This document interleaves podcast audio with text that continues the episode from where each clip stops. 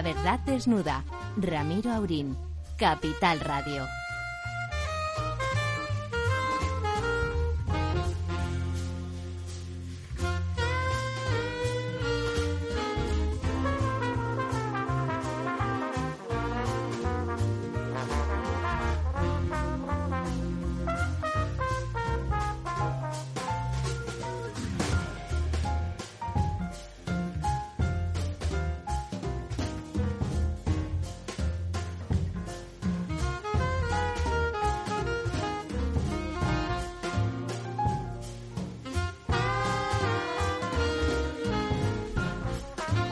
Buenas noches, amigas y amigos. Aquí estamos en este miércoles de los tiempos tumultuosos que nos están tocando vivir. Don Ramón.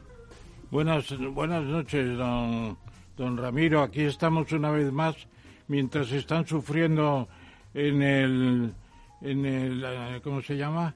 En Ucrania, en el este de Europa. no, el, el, el, estadio Bernabéu están sufriendo mucho, mucho. Bueno, de momento el Madrid va perdiendo, o sea que tiene que remontar dos goles ahora mismo. Es muy difícil, muy difícil. Bueno, están. Segundo tiempo va a ser muy duro.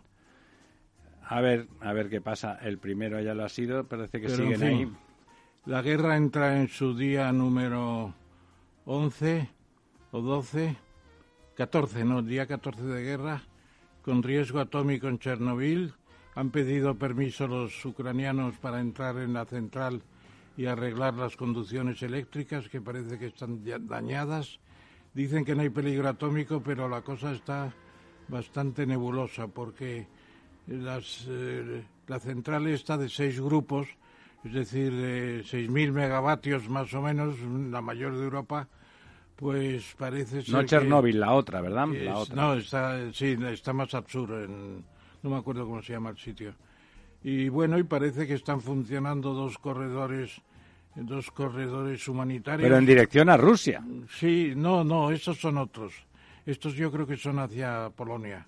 Y luego los aviones polacos que al final no van a entrar en acción, 30 MiGs que parece ser que entre Rusia y Polonia pues se lo han pensado y a pesar de quien se lo ha pensado una vez más ha sido el presidente Biden, que ofrece permanentemente muestras de debilidad. No digo que esa fuera una gran idea. Lo que sí que es verdad es que no puede empujar a Polonia, porque la idea fue de los americanos, a hacer eso y después decir, no, pero si, ya si eso tú mismo.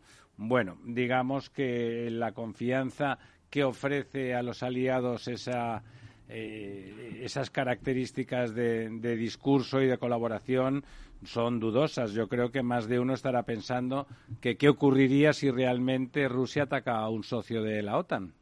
¿Qué cree usted que ocurriría? Eh, yo creo que. Imagínese que ataca a Rumanía, eh, Polonia, que es lo más fácil, o Lituania o Estonia. Dicen que no ocurriría nada porque contra Putin tienen mucho cuidado porque puede desatar la caja de los truenos. Eh, yo creo que ha sido una Entonces, idea. ¿para qué sirve la OTAN? no, ha sido una idea mala. Y además, usted se pregunta a lo mejor, esos 30 MiGs, que son aviones soviéticos, rusos. Sí, que son los que saben manejar no tendrán, ¿No tendrán algún, algún aparato dentro que Rusia los pueda neutralizar mm, después de de los vendido? Eso hace muchos años y eso es fácil, no fácil no, pero es completamente operativo desmontar cualquier tipo de, control al respecto. Son aviones que no son muy modernos, son los aviones que saben manejar bien los pilotos ucranianos, porque son los mismos que tenían ellos como, como soviéticos. Mi-15. Pero a mí lo que me parece mal es que lo proponga y que luego dé un paso atrás. La sensación Decía hoy nuestro amigo Lorenzo Dávila que va a tardar en llegar porque tenía un asunto familiar de hospitales, pero comentaba un tema que, que, era que es cierto, ¿no? Que hasta qué punto esta guerra que pensábamos que, Putin quería relámpago, pero que en cambio ha enviado tanques chatarra y, y, soldados de reemplazo en lugar de sus soldados súper profesionalizados capaces de arrasar con lo que sea no pretendía justamente una guerra más larga que, generara desunión entre los socios de la OTAN. Después de lo que ha hecho Biden hoy con lo de los aviones polacos, eh, bueno, alguno puede empezar a pensar seriamente si, si le defendería en caso de que, de que Putin atacara a un país de la OTAN. Eh, Porque entonces no sirve para yo, nada la yo- OTAN. yo creo que Putin se lo va a pensar mucho antes de, de atacar a un país de la OTAN, pero puede presionar a Polonia de muchas maneras, empezando yo supongo que con el gas, que en estos momentos Es el mismo gas que va para Alemania. Sí, es indispensable. O sea que es el- pasa por el mismo sitio. o Sí, sea que- bueno, entonces todo eso son presiones. Y luego pues están los chinos, sabe usted que pescando Ya. en río revuelto. que en la mesa redonda les pedimos oficialmente, que lo sepan los oyentes, a la Embajada de China que por favor estuviera aquí el embajador o el ministro consejero y nos han contestado que en la situación actual que no es factible. Nos han mandado una nota con las aclaraciones chinas, se supone, son partidarios de la paz, de la negociación, pero no dicen que ellos vayan a asumir ese papel. En mi artículo de ayer en La Razón, yo proponía que efectivamente China entre en liza para apaciguar los ánimos, porque es la gran potencia que puede presionar a Putin de la mejor manera. Putin sin China en estos momentos no podría existir. Con las, con las sanciones que ha recibido Rusia de, lo, de, lo- de Occidente, por así decirlo, está en manos de China para cantidad de suministros y de toda clase Bueno, de... y China está encantada, ¿no? Con eso. Está encantada porque se está haciendo con el mercado ruso. Y el- Totalmente. el- ¿Sabe usted cuál va a ser el paso de mañana? Comprar Gazprom. Gazprom y entrar en Siberia con un tratado de población china, porque tienen muchas ganas de hacerse con Siberia Oriental. Claro, como llenen eso de chinos, da igual la frontera donde esté. Claro, y además en Siberia Oriental carecen de mano de obra, carecen de alimentos y China está dominando el mercado de Siberia Oriental de una manera total. Y ellos perdieron en la rusa, en las, en las guerras con, en las guerras con, Con los zares. con los zares, eh, China perdió toda la zona de Vladivostok hasta el río Amur al sur. Y eso es una zona que eh, ahora es perfectamente rusa, China, eh, perdón, rusa, pero los chinos lo consideran una parte de su expansión económica directa importante, con inversiones muy fuertes. Ahí imagínese usted que realmente cuando están diciendo que van a rescatar Gazprom, se refieren a comprarlo.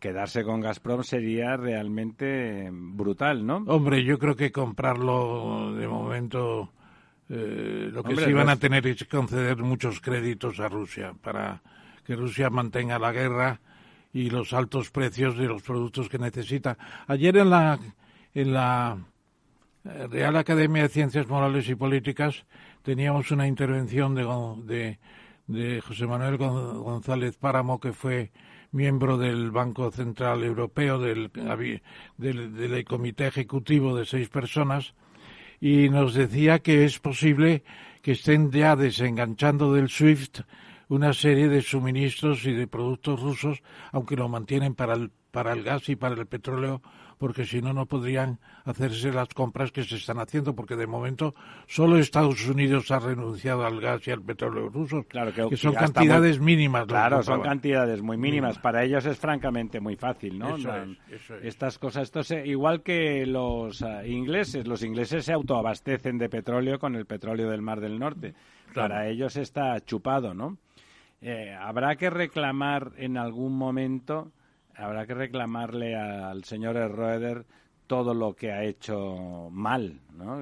Poner absolutamente dependiente Alemania sobre todo, pero a través de Alemania Europa de ese gas eh, ruso, el desmontaje de las nucleares alemanas, incluso de las térmicas. Bueno, de- pero el desmontaje fue de la señora Merkel, ¿eh? que se asustó cuando lo de Fukushima, la oposición le planteó cerrar las centrales y pusieron un calendario para cerrarlas. Bueno, pero de la presión de los verdes y del Partido Socialdemócrata fue fundamental. por Fukushima. Por sí, sí, claro, por el accidente que De hubo. Fukushima. Un accidente que, que a una central que está lejos de un mar como los del Japón tiene poco sentido, porque no fue un accidente nuclear. No, fue un accidente, a que ya lo sabe usted, causa tsunami. un tsunami y una, una, una defensa del mar que, está, que era escasa, era insuficiente pero incluso, que es por lo tanto, ahí había un fraude en el momento de la construcción porque no era nada difícil saber las dimensiones reales que tenía que tener, o sea, no es una cosa de ingeniería muy sofisticada, el cálculo de la altura de ola en determinadas condiciones de alta seguridad como ¿Sabe las que usted qué que altura ahí. alcanzó, verdad? 14 metros. Claro, y la, y la defensa era de la mitad, o sea que era tremendamente, el error era horroroso. Eh, pero en eso no puede producirse en Alemania de ninguna manera, y más con centrales en el, en el interior del país. Una zona en absoluto sísmica y además con un mar de otras características que no tienen nada que ver. O sea, que, que eso fue una, un pretexto, un pretexto que aprovecharon en ese momento de la ola en que era estupendo de la muerte y chulísimo cerrar nucleares y ahora nos encontramos con eso, ¿no? O sea, un plan eh, que ya sin, sin el problema ruso ya no da al abasto, la transición energética a dejar los hidrocarburos necesita de las nucleares y si no, pues tienes que seguir tirando de hidrocarburos porque el gas, aunque contamina menos que el fuelo que el petróleo, es un hidrocarburo. ¿eh? El gas es un hidrocarburo y por lo tanto eh, de aquellos polvos, estos lodos y además esta dependencia, tampoco parece probable que Alemania acepte cerrar el grifo del gas no parece probable. Yo diría que no va a ocurrir. Por lo tanto, ¿no le ve usted un futuro negro al señor Zelinsky? ¿No cree que empieza a haber mucha gente que por lo bajini en el bloque occidental está deseando que se vaya? A Zelinsky. Bueno, Zelinsky no se pensaba que iba a tener esta especie de eh, autoconfiguración de héroe nacional, porque la verdad es que ha estado al frente de todas las eh, coyunturas, ha estado permanentemente en la televisión, en la radio y se ha convertido en una referencia nacional importante, como Taras Bulba, el gran héroe legendario de Ucrania en, de los cosacos, en el ¿no? libro de Gogol, ¿no? Que yo leí muy juvenilmente, muy entusiasmado. Bueno, pero lo que pasa es que, claro, mm, no se ha movido quizá lo suficiente eh, tendría que haber salido de Ucrania dos o tres puntos en estos días, no lo ha hecho. Yo creo que está un poco secuestrado. Lo bueno, puede salir de Kiev. Seguramente hay un, hay, no puede salir. Hay un grupo de mercenarios de la empresa Wagner que están detrás buscándole de para, buscándole para matarle para directamente. Matarlo. El encargo de Rusia es asesinarlo a él y a todo su gobierno, ¿no? Sí, pero empieza a haber un cierto cansancio, seguramente, entre los eh, socios de la OTAN, etcétera porque no se resuelve la guerra y la guerra, don Ramón, solo se puede resolver a favor de Rusia. Vamos a ser serios. Es, es imposible que Ucrania gane esa guerra. Es Ucrania imposible. tiene que decir claramente que no va a perder ser miembro de la OTAN. Quizá no debió decirlo nunca, ¿no? Claro. Eso no justifica la barbaridad de Putin. Igual que el Tratado de Versalles, un tratado infame para los alemanes después de la Primera Guerra Mundial, no justifica las bar la barbarie de la barbarie de, de, Hitler. de Hitler, ¿no? Pero, eh, dicho eso, eh, bueno, la verdad es que no animarle a que pusiera de los nervios a la bestia rusa no fue muy inteligente y ahí lo, lo, lo, lo dramático, lo trágico es que lo están pagando con sus vidas, ya sea por perderlas o porque se les arruine millones de, de ucranianos, ya. ¿no? Otra Yo... cosa es que ahora eh, Finlandia y Suecia hicieran un numerito, porque si Finlandia y Suecia plantearán ahora el ingreso en la OTAN, pues eso sería una parte para Rusia decir, están todos conchavados contra nosotros. No, pero, es que pero creo que yo si fuera Suecia lo pediría. No, yo, yo, yo no pediría nada porque están muy bien como están. Finlandia desde el año 44 que pactó ya con la Unión Soviética contra los alemanes tuvo que pagar unas, unas eh, digamos, compensaciones a Rusia impresionantes, con barcos, eh, trenes, mecánica, mecánica de precisión, y cuando terminaron de pagar las reparaciones, lo hacían tan bien que los rusos le siguieron contratando. Eso Alemania, dice usted. Alemania. ¿no? Claro. No, no, Finlandia, Finlandia. ¿Y Finlandia qué tenía que ver con, con, pues, la, con la, agresión? Pues había a estado aliado a Alemania contra Rusia, perdió la guerra Finlandia y tuvo que pagar reparaciones a la Unión Soviética. Ya le digo que lo hizo tan bien que cuando se terminaron las reparaciones, los rusos los, los eh, contrataban. Le contrataban todos los productos y la industria finlandesa ha crecido gracias a Rusia tiene una relación con Rusia excelente. Meterse ahora en, un, en la OTAN sería lo más negativo. Sí, sobre todo para, para Finlandia, que, está, que tiene frontera, una gran frontera con, con Rusia, ¿no? Sí, toda la Keralia, la República Keralia, que... Toda la península de Kola y todo es el parte de la soviética, de Rusia, sí aparece con, con, el, con el comportamiento de Putin a uno se le, en el imaginario del cerebro el, inconsciente lanza la palabra Unión Soviética cada dos por tres, ¿verdad? En los medios se está viendo notablemente todos los días hay confusiones muy inspiradas. Bueno, pero es que realmente se parece, ¿no? Yo la palabra que utilizaba el otro día yo creo que, que es acertada. Lo que tiene eh, a lo que está haciendo Putin es fascismo-leninismo, ¿no? Es esa idea leninista casi de partido único, porque en Rusia no hay partidos a los que aparecen, les matan a los líderes, si algún periodista los defiende, pues también desaparece el periodista, aparecen los cánceres por plutonio rampante de forma inesperada, se encarcela al primero que se oponga, o sea, vamos, es leninismo en el sentido más clásico, pero como evidentemente el régimen ya no es socialista, sino todo lo contrario, eh, pues bueno, habría que hablar quizá de fascismo-leninismo, ¿no? Yo, sinceramente, don Ramiro, pienso que Estados Unidos, que ha tenido un político sabio eh, con varios presidentes seguidos, Kissinger dijo que Ucrania no puede entrar en la OTAN. No, si eso ha sido un error. No, yo, la doctrina Kissinger en eso es, es absolutamente contundente y haber planteado ese tema de la OTAN y de la Unión Europea eh, ha sido un error. Un error está claro. Eso es eso es así.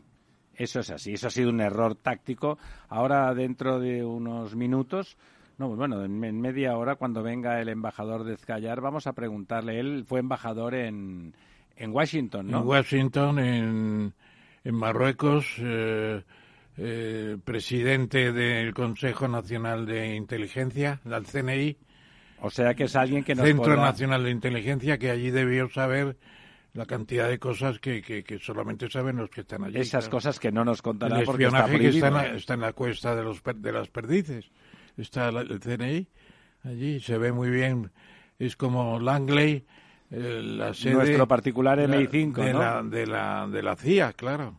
Sí. Nuestro particular MI5. Sí, tenemos mucho, mucha curiosidad, mucho interés en ver su punto de vista y en analizar, en hacer la crítica de, de la gestión diplomática previa, como dice usted, y esa voluntad un poco absurda de que Ucrania entrara, insisto, lo cual está completamente al margen y muy lejos de justificar la masacre criminal que está protagonizando el señor el señor Putin.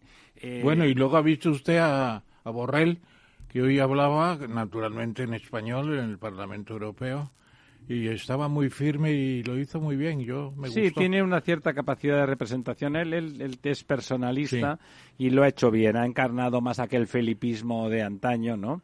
Mm, de, un, socialismo muy responsable, muy socialdemócrata, muy europeísta, muy lejos de cualquier postulado autoritario y comunista menos. y aunque vamos, insisto, y aunque está muy lejos de ser comunista Putin, evidentemente todo su mecanismo es un leninismo rancio y a un autoritarismo feroz. es leninista, lo que pasa es que Lenin no se tiene en cuenta su aspecto positivo porque él preconizó evidentemente el partido único, la disciplina de partido y la dictadura no del proletariado, sino del secretario general del partido. Directamente. Directamente, bueno. Era del Politburo. Pero lo que no tuvieron en cuenta es que Lenin permitió la la, la, la, EPA. la política económica nueva, la NEP, la, NEP, e y, y Rusia empezó a salir de la miseria y si no hubiera sido porque murió el año 1924 y le sucedió Stalin, Rusia podría haber tenido un desarrollo usted, muy diferente. Era partidario, incluso se acuerda usted de, de los métodos de alta productividad del sistema de, ¿cómo se llamaba? Fordiano. No, los mecanismos de incentivos de la, de la productividad.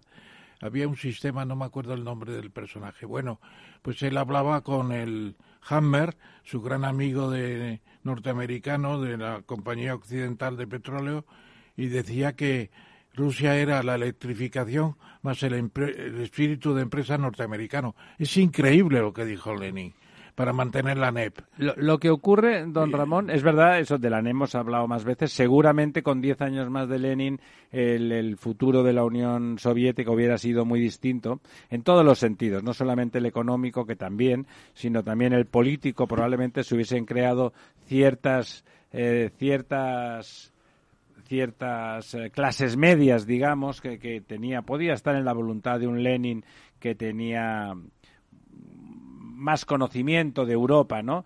Pero que luego se, eligiera, que el Partido Comunista Ruso eligiera como secretario general a un déspota asiático como era Stalin, también es significativo, ¿no? En lugar de optar justo por la vía que ya había preconizado el Lenin, el revolucionario, el hombre que realmente había protagonizado, entre otros, pero como muy principalmente aquella revolución, a continuación eligen lo peor, Eligen exactamente lo contrario. Alguien que rompe con eso absolutamente desde el primer momento e impone las colectivizaciones salvajes que llevan a la miseria, al hambre, como comentábamos, y además a la destrucción del tejido económico. Eh, aunque no es. Hay, que recordar. Hay que recordar la serie de televisión sobre, sobre Trotsky es formidable. Y ahí se pone de relieve que fue Trotsky el que hizo eh, la noche esa de octubre soviético y noviembre ya eh, gregoriano, por así decirlo, pues eh, Trotsky dio el golpe, entró en el Consejo de Ministros, lo disolvió con los tiradores letones, que era un cuerpo de ejército del zar, acabó con todos los las policías, esto y lo otro, y al día siguiente le explicó a, Lenin cómo lo había hecho. La revolución fue un golpe de Estado. Fue un golpe de Estado en toda regla. Entonces, ¿por qué le respetó eh, Lenin? ¿Y por qué Trotsky lo aceptó? El segundo papel después de Lenin. Sencillamente porque era judío y sabía que un judío no podía gobernar Rusia. Y bueno, y Lenin era mucho más conspirativo. Tenía el prestigio conspirativo, inteligente. Bueno, aunque faltan todavía dos minutos para la media, creo, nos dice Néstor, con nuestro compañero en, en los medios técnicos, que ya tenemos al otro lado del teléfono a doña Cuca Gamarra y no me resisto a saludarla de forma inmediata. Doña Cuca, ¿está usted ahí? Sí, aquí estoy. Doña Cuca. Hola, muy buenas noches.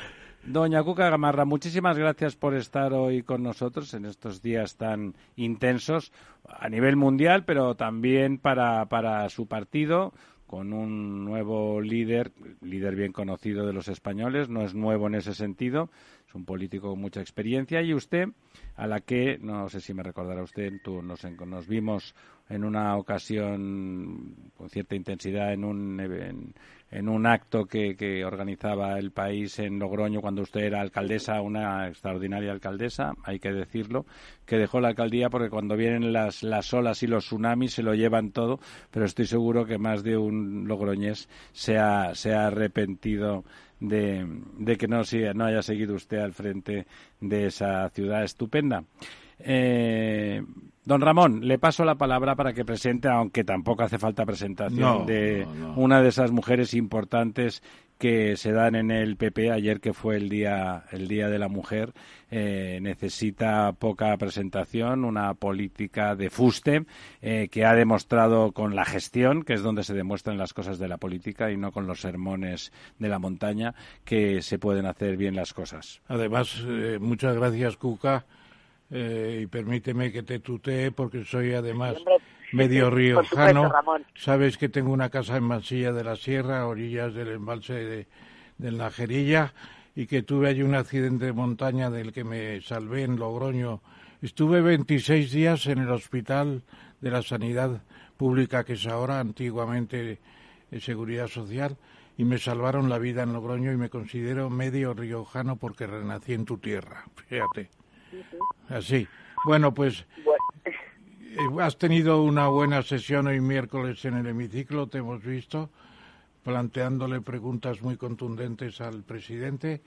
Y diría que tú has pasado por la Universidad de Deusto para tus estudios jurídicos, alcaldesa de Logroño, vicepresidenta de la, de la FEMP, de la Federación de Regiones y Provincias, vicesecretaria general de Política Social del PP, y luego desde agosto del 20, del 2020, eh, portavoz del PP en el Congreso de los Diputados y ahora en este gobierno de transición del PP, coordinadora general del propio partido hasta el Congreso de abril. ¿No es así?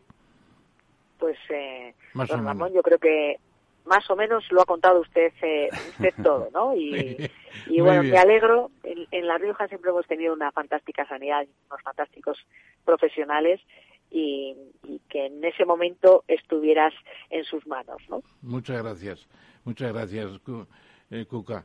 Mira, la primera pregunta, si te parece, te la ahora, ahora mismo y se plantea eh, dentro de la situación de crisis que está superando el PP eh, en este momento en que Núñez Feijó ya es virtualmente eh, presidente del partido, salvo una candidata femenina que se presenta a última hora, que no creemos que le haga sombra. Eh, dos, dos cuestiones. primero, ¿qué orientación pensáis darle al partido? prácticamente es una sola pregunta en relación con las posibilidades de un crecimiento fuerte de Vox, es decir, que llegue no a equipararse con vosotros, pero en una situación muy próxima, porque no cabe duda de que está ganando diputados en todas partes. Eh, ¿Cuál va a ser vuestra política de centro-derecha y qué papel va a tener Vox en ese avance vuestro, se supone, hacia el nuevo gobierno en la alternancia que podrá haber en el 23 o en el 24? Bueno, pues eh, yo creo que en primer lugar mm, estamos en, una, en un proceso congresual, mañana se proclamarán las, eh, las candidaturas y por tanto hay que esperar a esa proclamación y ser muy rigurosos con el proceso y con el procedimiento, ¿no? Y a mí además eh, me gusta ser una una persona neutral y, entender perfectamente cuál es el papel en cada en cada momento y, y hacerlo en beneficio al final de, lo que significa el partido el Partido Popular. Con lo cual creo que hay que esperar hasta mañana esa proclamación sepamos si hay al final solo una candidatura liderada por eh, Alberto Núñez Fijó, si hay otra más y que por tanto tengamos un, eh, un proceso interno hasta el Congreso del día 1 y el día 2, ¿no? Pero mm, dicho esto, y por tanto eh, esperando ese, ese momento, creo que sin duda alguna lo que el Partido Popular tiene que hacer y vamos a hacer entre todos, que significa arrimar el hombro y buscar la unidad interna como estamos haciendo y como llevamos haciendo en las últimas en las últimas semanas es no estar mirando de reojo a derecha e izquierda, sino confiar en nuestro proyecto, un proyecto que siempre ha sido capaz de sumar, siempre ha sido capaz de aglutinar a millones y millones de españoles que podemos ser liberales, podemos ser más conservadores, podemos ser democristianos, pero que al final ponemos por delante lo que nos une a lo que nos diferencia para que España tenga una alternativa y, por tanto, en este momento un gobierno fuerte frente al gobierno débil que tiene eh, Pedro Sánchez y al que tenemos que aspirar a sustituir porque es lo que España necesita y merece de nosotros, ¿no?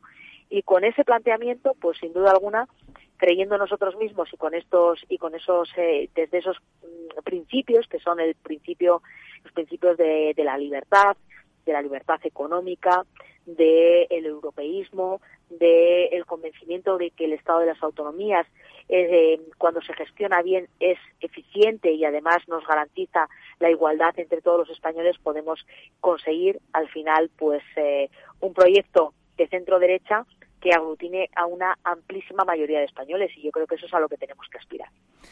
Doña Cuca, antes de seguir, porque me parece que además eh, en esa. Bueno, vamos a eh, insistir, porque ya que ha arrancado don Ramón con el tema de Vox como competencia, eh, bueno, evidente y emergente, justamente el que parece, por supuesto es perfectamente lógico la cautela y el respeto de doña Cuca a los tiempos, pero bueno, digamos que racionalmente desde este lado de los micros puede, puede usted admitir que veamos como más que probable que el señor Feijo sea el Núñez Feijo sea el nuevo presidente del partido. Es cierto que justamente en Galicia, donde la experiencia de gobierno, no ya de gestión política, sino de gobierno efectivo durante varias legislaturas eh, del señor Feijo, Vox está absolutamente contenido. O sea, realmente parece que ese discurso, eh, si alguien dentro del Partido Popular podía, sin perder el perfil del centro derecha, eh, podía eh, ir, no diré ninguneando, pero sí transformando eh, eliminando esa necesidad que algunos votantes encuentran de votar a Vox en lugar de al PP, porque evidentemente pertenecen a la misma bolsa de votantes, eh, probablemente se puede afirmar sin ningún tipo de sesgo ni de favoritismo que probablemente sea el señor Feijo entre Núñez Feijo, perdón, siempre vamos al apellido más singular. Entre, entre todos ustedes, entre, digamos, la inteligencia del partido en un momento difícil, como ha habido de, enfrentamiento, aunque se esté superando, también probablemente gracias a ese perfil moderado en lo personal, en lo antropológico del señor Núñez Fijo, eh, esa sensación genera un optimismo racional o todavía hay una inquietud de cómo enfocar y tal. Parece que el proyecto de recentrar al PP con Núñez Fijo está garantizado desde, desde la propia experiencia y las propias sensaciones que tienen ustedes ahora. Bueno, mm, yo creo que hay algo importante. El Partido Popular es un partido de Estado y un partido de gobierno, ¿no? Y un partido de amplias mayorías. Y cuando se consiguen amplias mayorías es porque desde una moderación, desde la centralidad, es capaz de aglutinar a gente muy diferente y que sin embargo está dispuesta a pensar en lo que le une y no en lo que le diferencia, ¿no? Y que se siente a gusto en ese proyecto. Aunque el proyecto en muchos casos no responda al 100% a su pensamiento o a su, eh, a su objetivo. ¿no? Y sin duda alguna, pues eh, ese es el gran PP, ese es el PP en el que han votado millones y millones de españoles. Y evidentemente, cuando hablamos de otros partidos que han surgido en el centro derecha español, eh, si han surgido es porque esos votantes que han tenido un momento determinado en otros momentos votaron al PP, cuando había un bipartidismo que nadie cuestionaba, ¿no? Y por tanto, ahora se trata de persuadirles, se, se trata de mm. convencerles, se trata de que sumemos entre todos para que ese objetivo lo, lo consigamos, ¿no? Yo creo que estamos en disposición de poderlo conseguir entre todos y que además el Partido Popular, todos los que lo conformamos y que tenemos una responsabilidad orgánica, no porque tengamos eh, un cargo institucional, sino porque somos afiliados del mismo, sabemos que en estos momentos eh, pues eh, debemos de tomar decisiones y que debemos tomar decisiones pensando qué es lo que necesita España y España necesita un gran PP y que sea plural, que sea abierto y que sea conciliador ¿no? a todas esas pues a veces más eh, distintas sensibilidades que pueda haber. Y creo que en estos momentos, en el año 2022 en el que nos encontramos, tenemos muy claro que ese es el camino y, que además eh, queremos conseguirlo entre todos y lo, y lo haremos. Y para eso, pues buscaremos ese perfil que necesitamos y ese liderazgo que pues eh, entre todos consideremos que es el que es el mejor reitero que es muy importante las formas y los tiempos y respetar que hasta mañana pues no sabremos si hay varios candidatos o si o si solo eh, hay uno. Y, ese uno pues además tiene esa larga experiencia en la gestión y esa larga experiencia en las mayorías absolutas. Evidentemente allí donde el Partido Popular está más fuerte y tiene unos mayores resultados electorales es sobre todo porque el proyecto político ha sabido eh, abrirse a más sociedad porque el proyecto es el mismo, ¿no? Somos el mismo, los mismos principios, pero a veces la manera de enfocarlos, la manera de, de, contarlos, la manera de presentarlos, pues eh, y de impulsarlos y, y, de liderarlos y liderarlos, pues es, diferente. Y ahí es donde yo creo que está la clave del momento en el que estamos viviendo. Sí, Cuca, está muy bien lo que dices y se ve que además de alcaldesa podrías haber sido de la carrera diplomática, si me lo permites que te lo diga. Pero la verdad es que en Castilla y León todos sabemos que al final va a haber un gobierno eh, del PP con, con Vox, porque es inevitable, porque lo han planteado de forma... Ahí Vox dice, somos los sustituidores de, de Ciudadanos, y piden lo que tenía Ciudadanos. Y naturalmente con diputados más que Ciudadanos entonces tienen un cierto derecho a plantear eso. Y luego eh, hubo la evolución en el pasado, desde la foto de Colón a la sesión aquella memorable en el hemiciclo, cuando Casado dijo, hasta aquí hemos llegado.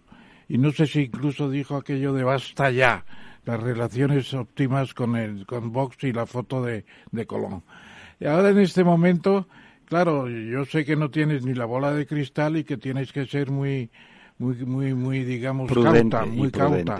Pero prevemos dentro de un mes o así, después de, del Congreso, pasado unos, unas semanas, una gran entrevista a Pascal Núñez Fijo. Bueno, yo creo que en primer lugar, si hablamos de, de, Castilla y León, también han cambiado las cosas en relación a eh, la pasada legislatura. Y la pasada legislatura el Partido Popular no había ganado las elecciones, ¿no? Y sin embargo, en este momento sí que las ha ganado. Y por tanto, también eso son circunstancias que hacen cambiar las negociaciones y, la manera de, plantear eh, cómo tiene que ser la próxima legislatura, ¿no?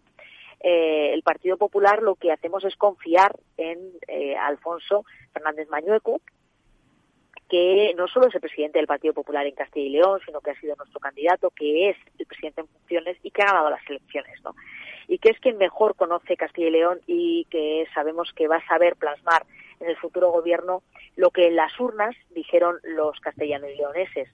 Hay muchas circunstancias en estas últimas elecciones y es la, la, el peso que también tienen algunos partidos que pasan a tener una representación importante y que hay que saber leer y entender cómo eh, han querido manifestar los ciudadanos de Castilla y León que tienen también que configurar y participar en el futuro de esta comunidad autónoma en su gobierno, ¿no? Con lo cual yo creo que hay que confiar en, en, Alfonso y sobre todo hay una cosa muy importante. A mí estos días me preguntan muchísimo cómo va a terminar esa negociación. ¿no?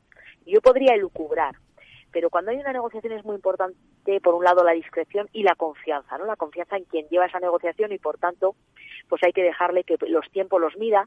Eh, todos ustedes son experimentados, no solo políticos, sino profesionales, que saben que las últimas horas de cualquier negociación son vitales y que además, pues hay lo que siempre llamamos flecos, pues se materializan en acuerdos importantes, ¿no? Con lo cual, yo creo que eh, eh, la clave no es el reparto de sillones y cuántas consejerías tiene que tener uno, si tiene que tener o no, sino cuál es el programa, ¿no? El programa de gobierno, porque a veces se nos olvida que cuando nos presentamos en unas elecciones llevamos unos programas electorales que se tienes que transformar de cara a una investidura, incluso si tienes mayoría absoluta, en un programa de gobierno que diga lo que vas a hacer, ¿no? Y eso es lo que en estos momentos hay que pactar con las distintas fuerzas políticas en Castilla y León. Y Alfonso Fernández Mañueco tiene la confianza que le ha otorgado el Comité Ejecutivo Nacional. Así lo hicimos después de las elecciones para que lidere esas negociaciones. Y luego, en relación a Vox y a esa moción de censura que planteó y que marcó un hito importante en esta legislatura, en ese momento lo que al final hacía un partido que no lideraba la oposición era querer ser el líder de la oposición y por tanto eh, al final sustituir al PP. Y Vox no va a sustituir al PP. Eso mm, nos vamos a encargar este partido, que es un gran partido de centro derecha, de que así no sea, ¿no? y lo vamos a hacer sobre todo creciendo y ampliando nuestras expectativas y nuestras y nuestras opciones sobre todo porque estamos convencidos que lo mejor para el futuro de España mm, pasa por el PP y que cuanto más fuerte sea el PP, mejor va a ser el futuro que va a tener España y que van a tener los españoles. Y yo creo que eso es lo importante, ¿no? Con quien haya entrevistas o desee verlas, pues, eh, pues lo marcará el próximo presidente del Partido Popular, que sin duda alguna es un, eh, tendrán que estar marcadas por el diálogo, por el talante, pero también bueno pues por, la, por, las distintas por las distintas circunstancias sin que eso signifique nada en especial más allá de la necesidad de que haya buena relación con el resto de las fuerzas políticas ¿no? sí al final en política y en la gestión hay que pactar con, hay que pactar con la realidad, ¿no? Eh, y eso el señor Núñez Fijo, que todavía no está nombrado, pero que vamos, se aceptan apuestas, se lo sabe hacer perfectamente una pregunta. Eh, digamos, al margen de, esa evolución que ya está realmente. es curioso como el tiempo pasa muy rápido, eh, eh, en muy poco tiempo. Hay, tiempos que se estiran y hay tiempos que se acortan. En este caso, ya parece que hace una eternidad del, del, del final del, del momento del liderazgo del señor Casado y, el equipo, aunque usted era parte de ese equipo, aunque a usted, afortunadamente, digo afortunadamente porque creo que es una persona valiosa para los gobiernos, nadie la ha cuestionado. El señor Fijo, además, es de, ese tipo de personas donde le prima la inteligencia y a la gente que funciona la cuestiona poco. Eh, y ahora parece que ha pasado mucho tiempo y parece que ya se está realmente la percepción más allá de ustedes, que como es lógico, están en ese proceso de construcción que siempre, eh, aunque haya sido doloroso previamente, siempre es muy vitalista, ¿no? En el momento en que construyes una nueva alternativa, se genera energía y se, y se genera ilusión, pero ya parece, y realmente en la calle parece las sensaciones de que el PP ha pasado página y que está en una posición más sólida, incluso antes de que, de que se haya hecho el Congreso, incluso antes de que se haya nombrado a la nueva ejecutiva y al nuevo presidente del partido. Pero yo quería preguntarle, usted que ha estado muy presente en ese final de época, en ese conflicto, ese conflicto fratricida que hubo en, en ese final, en ese en esa pelea que además de la cuestión política tiene muchas connotaciones humanas y personales. Usted además se lleva bien con todo el mundo, como decía don Ramón, podría haber servido para el cuerpo diplomático sin ningún tipo de problema, con éxito probablemente, como casi todo lo que hace. ¿Cómo, cómo se percibe desde esa perspectiva humana, no le habrá ahora de la política, ese momento en que está claro que va a haber mm, perdedores, en, porque ha habido perdedores, ha habido vencedores y vencidos, o a lo mejor todos han estado vencidos. Hay momento de dolor donde las personas con las que se ha estado trabajando de una forma o de otra están enfrentadas y, donde la posición de, en este caso de una, de doña Cuca, es difícil, ¿no? ¿Qué sentimientos afloran? ¿Cómo, cómo aparece algún momento eh, a nivel personal una cierta crisis, no de operatividad, pero sí de, de decir cómo, cómo gestionamos esto a nivel humano? Pues por supuesto, ¿no? Porque por, por delante de todo siempre somos eh, siempre somos personas. Y para, para mí, y estoy convencida que para todos han sido días muy difíciles y muy duros, ¿no? Muy duros en, en el ámbito personal y, y en el ámbito de las también de las relaciones entre nosotros. Yo creo que es muy importante también ser ser justos y que se hayan cometido algunos errores no deben tampoco empañar las cosas que se han hecho bien. Pablo Casado ha sido una persona que en un momento muy complicado del Partido Popular eh, estuvo al servicio de nuestro partido y dio lo mejor de y ha dado lo mejor de, sí mismo, ¿no? Y creo que hay que reconocérselo. Yo creo que vivimos en tiempos donde todo pasa muy rápido y a veces cuando las cosas pasan tan rápidas también se cometen injusticias de borrar lo, lo, lo bueno que ha habido y que ha sido mucho. No hay que olvidar que eh, hubo unas elecciones donde el Partido Popular tuvo un resultado de 66 y eso mm, yo creo que ejemplariza o eh, objetiviza, mejor dicho, que en qué situación eh, eh, Pablo Casado se puso al frente del Partido Popular. Sin embargo, en, en, apenas unos meses, porque hubo que repetir elecciones, estábamos en 89, ¿no? Con lo cual eso significa muchísimas cosas y creo que hay que decirlas. Y, y evidentemente son ha, habido momentos difíciles. Para mí personalmente ha habido momentos muy muy duros y, muy complicados en los que tú te haces muchas preguntas y te, te planteas qué debes hacer o cómo debes afrontarlo. Y, y, en ese sentido pues bueno yo eh, siempre lo he intentado enfocar desde el convencimiento de que el Partido Popular no forma parte, no, no somos nosotros, ¿no? No es, aunque yo en estos momentos tenga un papel pues más relevante que en otros momentos, de, que en, en el pasado y seguro que más relevante del que pueda tener en el futuro, pues sin duda alguna mm, no te debes a ti, no tienes que pensar en ti, sino que tienes que pensar en qué es lo que, cómo debe ser el PP, qué tiene que hacer el PP para que sea útil a España, ¿no? Y, creo que esas son las, son las claves, ¿no? De, entender que por encima del, proyecto y, de, la dirección siempre está el partido, ¿no? Y el partido somos mm, no sus dirigentes, sino somos... Eh, el proyecto, ¿verdad? Somos, y, y sobre todo en estos momentos tan complicados para España, España necesita una alternativa y entonces tienes que elevarte a buscar qué es lo que debemos hacer, ¿no? Y el buscar el que debemos hacer, pues a veces te lleva a posiciones que para ti son duras personalmente, pero crees en ellas y creo que lo honesto también es trasladarlas y, eh, y plantearlas con, con tranquilidad. Puedes acertar o no acertar, puedes eh, estar en minoría y por tanto quedarte ahí o puede que sea lo que mayoritariamente pues eh, se, en ese momento se plantea y se tome esa decisión. Pero si me permite en este momento pues un poco de nocturno y de, complicidad mm, no han sido momentos fáciles y para mí han sido momentos eh, duros. Y, y creo que es bueno que también lo sea así porque la política tiene que tener un punto de humanidad, de alma y de y no de frialdad, ¿no? Y eso pues pues está pues está ahí. Don Ramón. No, yo a mí me ha gustado mucho Cuca cuando has hablado de de, los programas.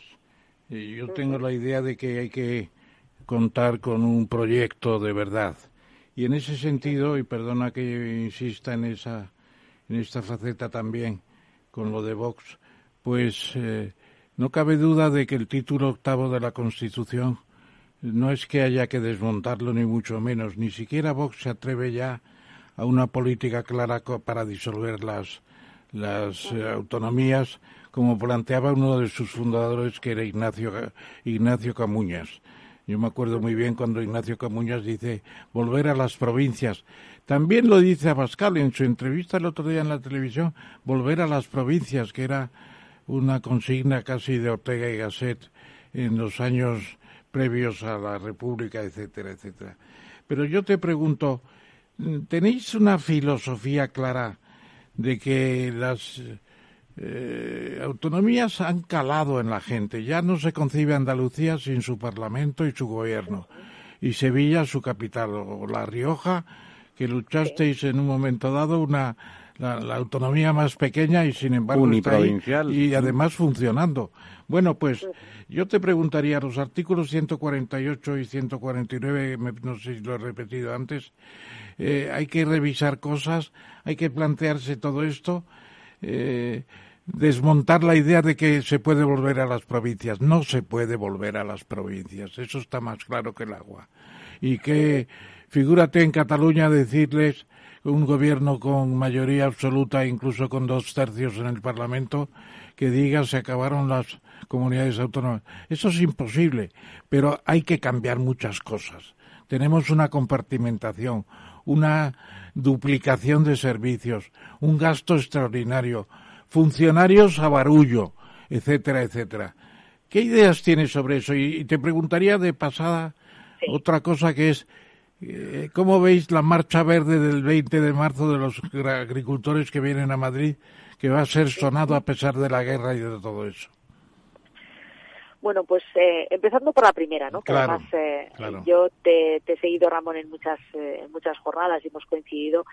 Yo creo firmemente en el Estado autonómico, ¿no?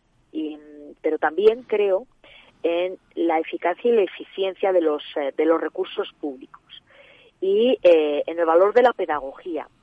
Muchos momentos lo que se está confundiendo en este, en este, en el debate público es que los excesos que se puedan producir desde una administración con una mala gestión y por tanto con un exceso de gasto, con la duplicidad y rápidamente se, esto se lleva a pues que desaparezcan las diputaciones, que desaparezcan las comunidades autónomas. Y esa no es la clave. Yo creo que tenemos una arquitectura eh, desde el punto de vista administrativo e institucional que funciona muy bien, ¿no? Y eh, yo provengo de una comunidad autónoma uniprovincial y hacíamos referencia al principio de esta tertulia de cuando, eh, pues, pues a ti Ramón te atendieron los servicios sanitarios en La Rioja y todavía las transferencias no habían llegado, ¿no?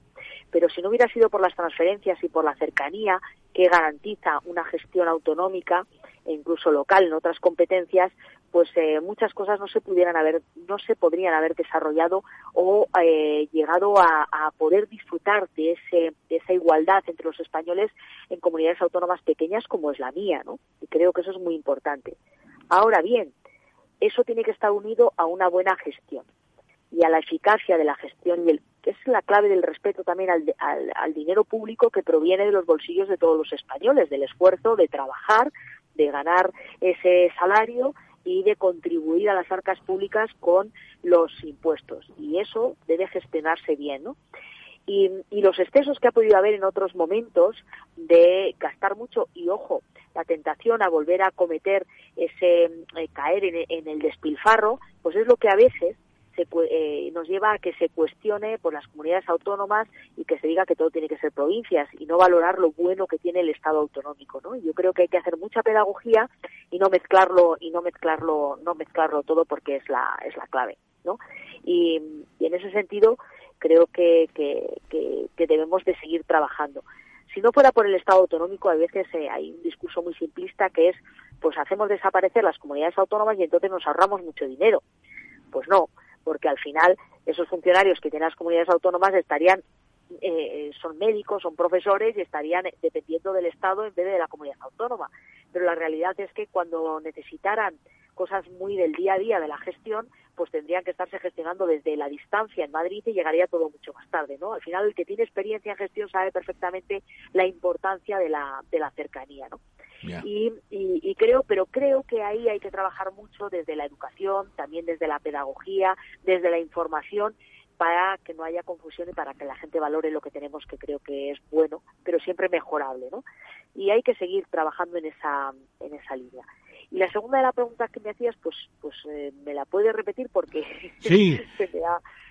Eh, tuvimos hace unas semanas aquí a Pedro Barato y ya entonces ah, sí, la, manifestación del día 20, efectivamente. El día 20 de marzo lo de la Marcha Verde.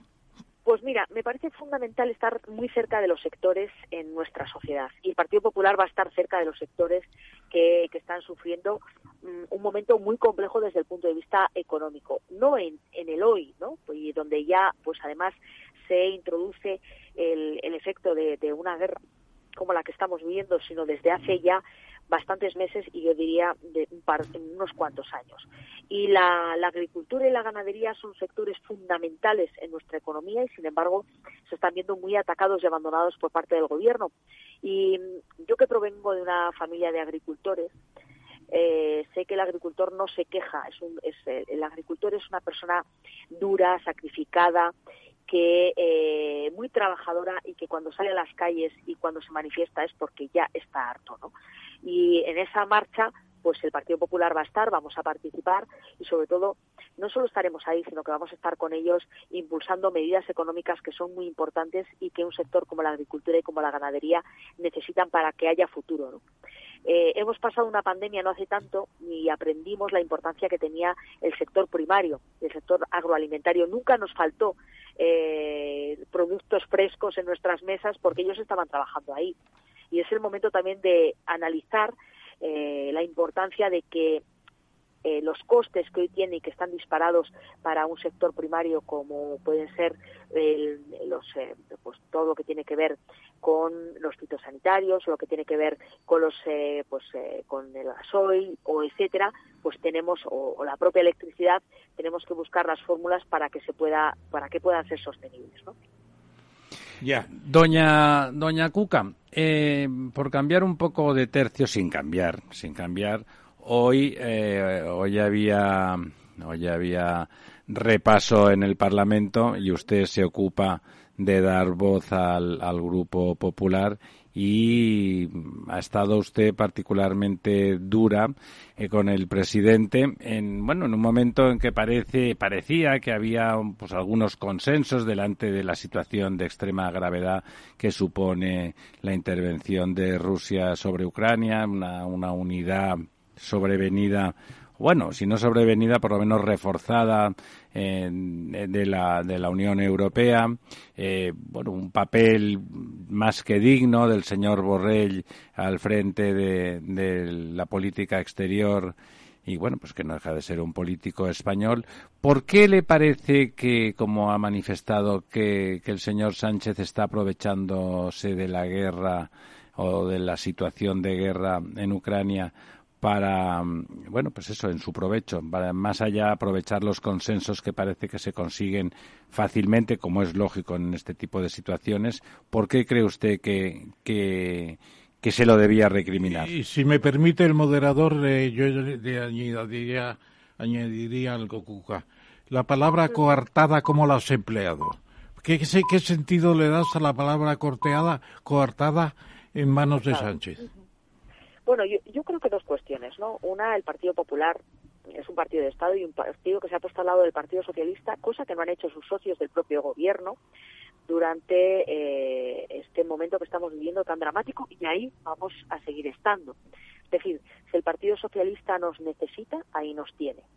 Eh, cosa que en los últimos, eh, las últimas semanas no le he escuchado decir a Unidas Podemos con claridad sino que ha acusado al, propio Partido Socialista de ser el partido de la guerra, con lo cual creo que hay una grandísima diferencia. Y creo que las acusaciones del día de hoy por parte del propio Partido Socialista tienen mucho más que ver con querer tapar eh, la división que tiene el gobierno en estos momentos, un momento tan crítico, que con el apoyo que el Partido, el partido Popular le está prestando.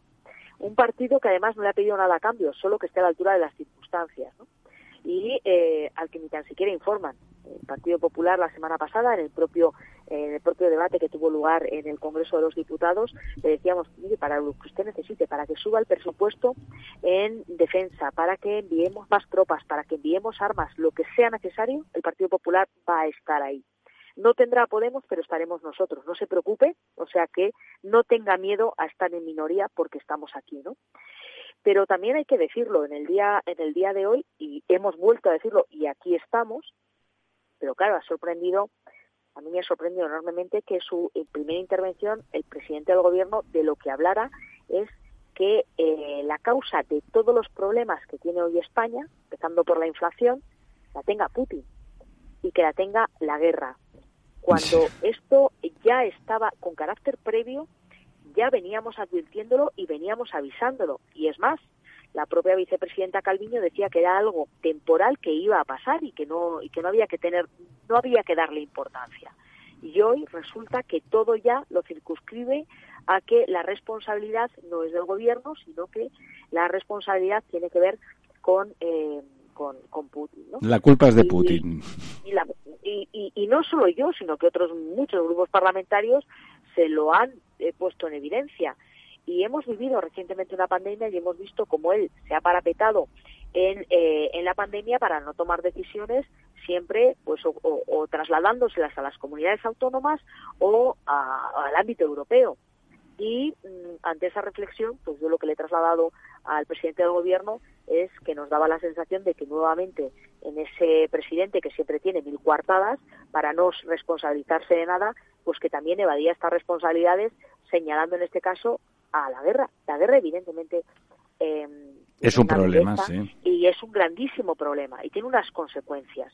Pero también hay otras responsabilidades previas que tiene el presidente del gobierno y tiene el gobierno de España y eso no puede omitir y, eh, su responsabilidad y eso es lo que lo que yo he querido trasladarle en el en el día en el día de hoy ¿no? Bueno, doña Cuca, realmente es verdad que el presidente ha perdido una ocasión de estarse más discreto, de centrarse en la cuestión en la que había un gran consenso en el Parlamento y, bueno, pues eh, explicar lo que está ocurriendo, lo que se está haciendo, agradecer a los grupos su apoyo parlamentario a las medidas que se están tomando y, evidentemente, no correr rápidamente a intentar sacar rédito mediático de, de, ese, de ese apoyo y de ese problema sobrevenido que, además, no solamente es un problema, sino un riesgo muy grande. Eh, doña Cuca Gamarra, muchísimas gracias por estar con nosotros. Y bueno, después del Congreso, pues a lo mejor nos gustaría que, que nos contara usted exactamente cómo se ha concretado, cómo han pasado los plazos y cómo ya con la nueva ejecutiva, si Dios quiere estará usted por ahí, suponemos, eh, pues es, qué programa de verdad nuevo enfrenta el Partido Popular para convertirse en una alternativa real a corto plazo para el gobierno de España. Muchísimas gracias. Pues, Adiós, pues Cuca. Muchos saludos. Muchos saludos, Un abrazo. Cuca. Un abrazo. La verdad desnuda. Capital Radio. Esto te estás perdiendo si no escuchas a Rocío Arbiza en Mercado Abierto. Margarita Rivas, broker y escritora. El mercado no es más que el cómputo de, un montón de emociones. Mercado Abierto con Rocío Arbiza. Si quieres entender mejor todo lo que rodea a nuestro sector alimentario, tienes una cita en La Trilla. Un gran equipo de especialistas te acercará a la actualidad económica y política desde el campo hasta la mesa. Conocerás sus principales innovaciones sin olvidar las producciones más tradicionales. Los sábados de 8 a 9 de la mañana con Juan Quintana, La Trilla de Capital Radio.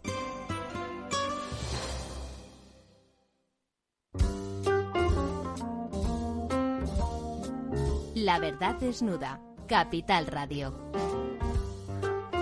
Bueno, aquí estamos de vuelta. Ya tenemos a nuestro próximo invitado, una persona ilustre y que nos va a ilustrar, yo creo, mucho en estas circunstancias actuales. Pero déjenme que ah, introduzca una pequeña frivolidad. Yo, que no soy madridista, quiero felicitar a todos los madridistas porque han superado el 0-1 de la ida, el 0-1 de la primera parte de la vuelta, con tres goles que han metido en la segunda y con una victoria de 3-1 sobre el Paris Saint-Germain. El Madrid ha pasado ronda en la Champions una vez. Felicidades, don Ramón, que usted es merengue. Sí, había una vez un periodista que escribió un artículo después de una de estas remontadas que nos tiene acostumbrados en Madrid y decía, el Madrid no es de este mundo.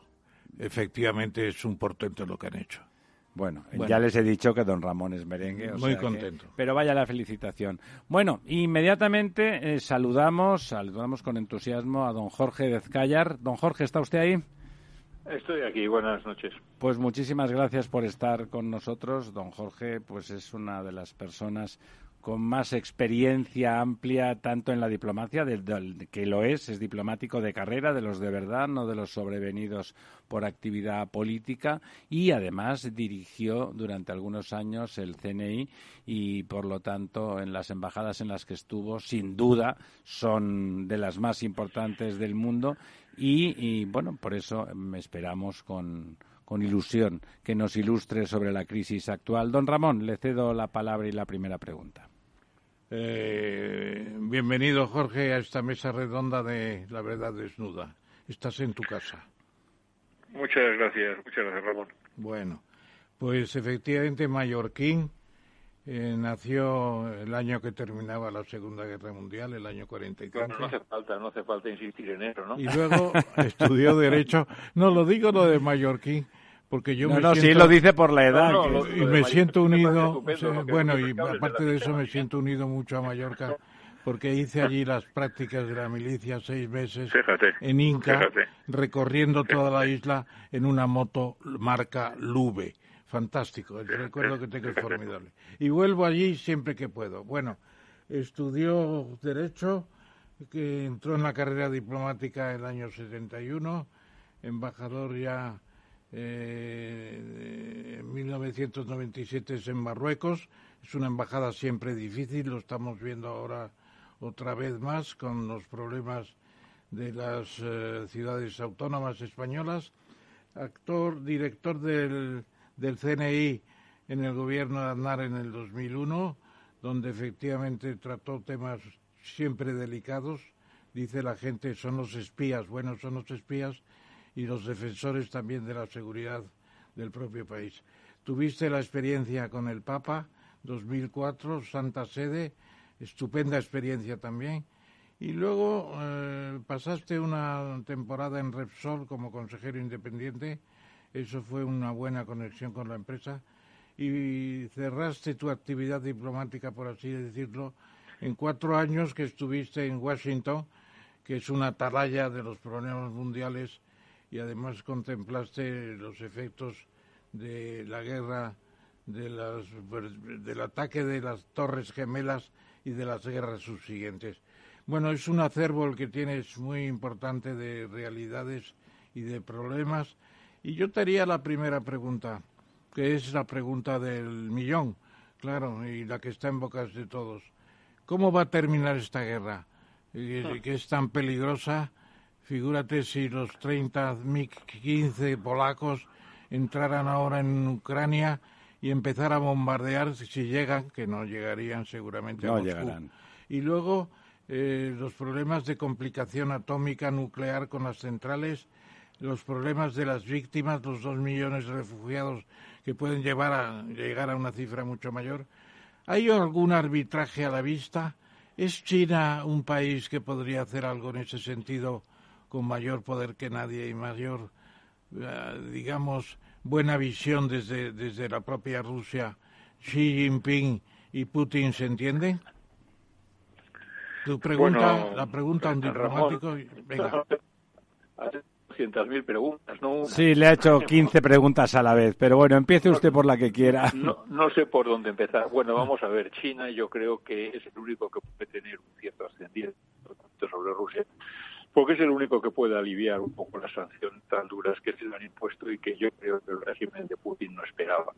Eh, ellos esperaban, pues, no que sí, que les pusieran pues, sanciones, como se pusieron cuando se anexionó Crimea en el año 14, pero que bueno, que fuera una cosa soportable y que, bueno, yo creo que se han visto sorprendidos, ¿no? El del sistema SWIFT, Medvedev dijo que era casi una declaración de guerra, ¿no?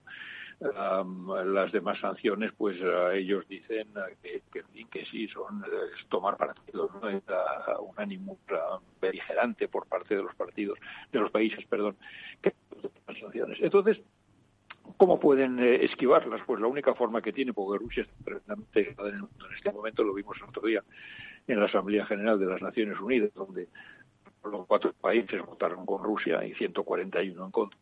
Entonces se encuentra muy aislada, ¿no? El único que puede auxiliarle es China, pero China, China está tremendamente incómoda, ¿no? Con la situación, porque se ha colocado en, una tesitura en la que nunca gana. China más comer con Europa que con Rusia y no quiere impedir el comercio.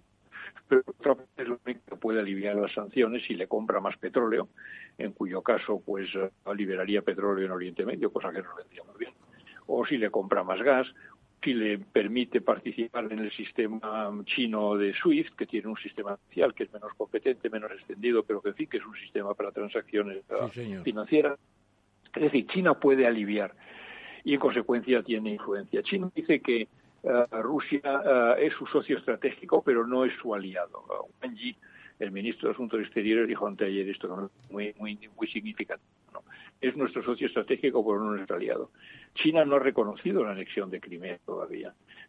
China no acepta eh, eh, pues una agresión a otro país o no acepta tampoco la segregación de una parte de un país como pretende uh, Rusia hacer verdad con las provincias de o con la, las, las, las, autodenominadas repúblicas de Donetsk y Lugansk porque ellos tienen problemas en Tibet tienen problemas en, en Xinjiang uh, tienen problemas ciertamente con, con, con, Taiwán. Entonces la integridad territorial es un principio básico para China. Entonces están muy incómodos pero pueden ayudarles. Entonces tiene para influir Xi Jinping parece intención de mediar, bueno, otro más, el Vaticano lo ha intentado también, lo han intentado los israelíes, bienvenidos sean, yo creo es porque esta guerra, perdón, tiene una pinta muy mala, ¿no? La primera pregunta es ¿qué va a pasar? Bueno, yo no tengo una bola de cristal y como decía el jugador de baloncesto americano, eh, es muy complicado y sobre todo es cuando es sobre el futuro, ¿no? Pero es, es, es muy difícil saber qué va a pasar. Yo creo que se ha encontrado con una resistencia más grande de la que pensaba. Entonces, mm, que no es suficiente para impedir que gane. Yo creo que las Fuerzas Armadas rusas son más potentes. Mucho más, ¿no? Pero les ayuden y van a ganar la guerra. Um, y, y, y, qué van a hacer luego cuando ganen? ¿no? Integrarán en Rusia. Putin ha amenazado con, con, uh, con que Ucrania es independiente, ¿no? En definitiva, él dice que son un mismo pueblo um, que deje de ser un Estado soberano, o no, o que simplemente pues, le quite toda la franja que da al Mar Negro y le, quite, le, le quite la costa para unir Crimea con Rusia y le quite las provincias o que ponga una marioneta en o que en fin no lo sé no sé lo que. La una alternativa es que gane no y que gane y que imponga sus condiciones. Y entonces la gran tentación que va a tener si le sale bien es continuar porque porque no en definitiva no ahí está Georgia uh, Moldova, ahí está, uh, bueno, sobre todo el puerto de Riga, ¿no? ahí, son palabras mayores porque Riga efectivamente es, es ya país, uh, es país OTAN. ¿no? Otra alternativa sería que que, la guerra pues se empantanara, que es lo que parece que está pasando, y entonces durará mucho tiempo y entonces pues se produjera un cansancio y entonces pues uh, estos decidieran uh, pues, pues, una bomba atómica táctica a lo mejor no que sería la forma de poner fin rápidamente a esto y, bueno, porque sería ¿Cómo reaccionaría la OTAN, don Jorge, de si utilizaran una, una arma nuclear táctica? Pues no lo sé, no lo sé, porque la OTAN sus, reglas son muy claras, ¿no? Y eso no está previsto en las reglas de funcionamiento de la OTAN.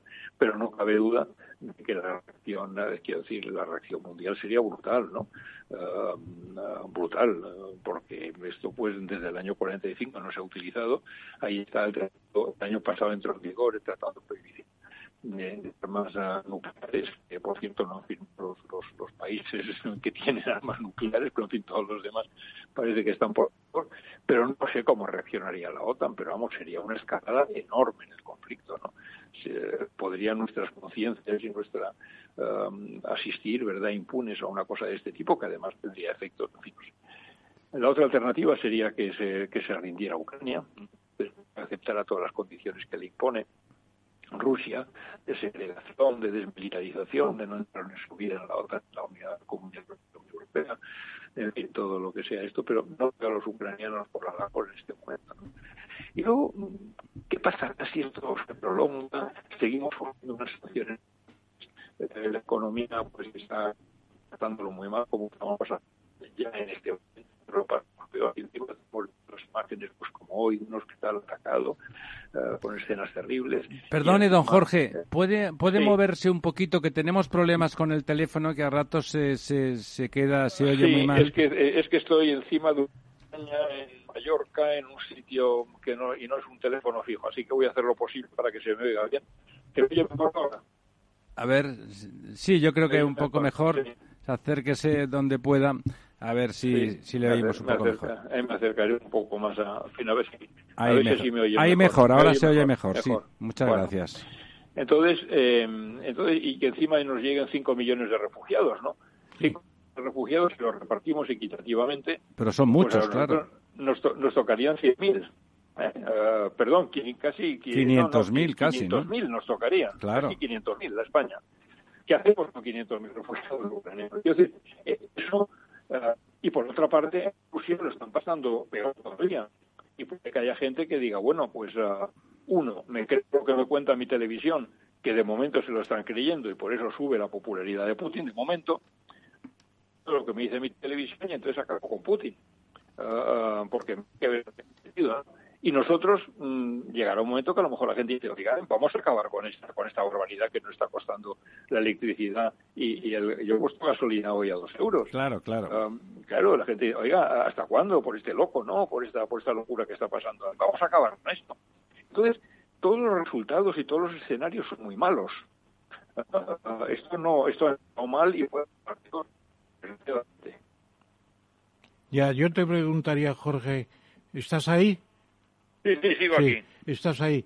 Yo te preguntaría, eh, primero, supongo que estando en Washington de embajador de España, tendrías, o previamente incluso, conocimiento y trato con, con Kissinger. Mm, Sí.